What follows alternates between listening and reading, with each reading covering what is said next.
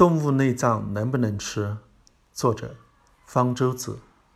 经常有人问我，动物内脏究竟能不能吃呢？有的人说内脏最好不要吃。举例说，你看美国人就都不吃内脏。也有人说内脏很有营养，吃了很补。美国人不吃是美国人傻。其实美国人并不是都不吃内脏的。例如。鹅肝就是西餐的一道名菜，还有比这更古怪的。美国某些地方有一道著名的菜，叫做落基山牡蛎，其实是用牛的睾丸做的。但是美国人的确吃内脏，没有中国人吃的那么多。不像中国满大街都是动物内脏，在美国，一般的超市买不到动物内脏，一般的餐厅也吃不到内脏。中国人比较喜欢吃动物内脏。一方面是觉得动物内脏比较好吃，另一方面觉得动物内脏很有营养、很补。例如有吃肝明目、吃猪脑补脑、吃牛鞭壮阳、吃胆清火之类的说法。一样东西好不好吃是很主观的，更多是个人口味的问题。我们先不去管它，说吃内脏很有营养、很补，有的是无稽之谈。比如说。吃猪脑补脑，吃牛鞭壮阳，吃胆清火之类，都是胡思乱想出来的，毫无科学道理。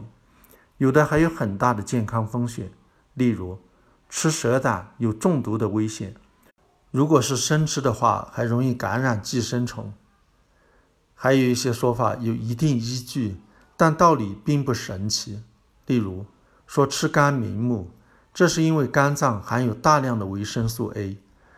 人体如果缺乏维生素 A，就会得夜盲症，晚上眼睛会看不清。这个时候，如果吃了肝脏，补充了维生素 A，眼睛就看得清了。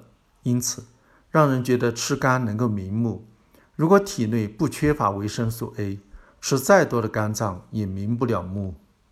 即使你真的得了维生素 A 缺乏症，现在也提倡通过吃维生素 A 制剂来治疗。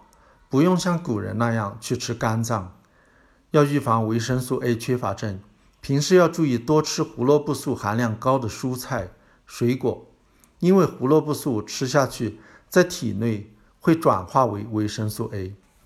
靠吃动物肝脏补充维生素还有一定风险，那就是动物肝脏吃多了会引起维生素 A 中毒。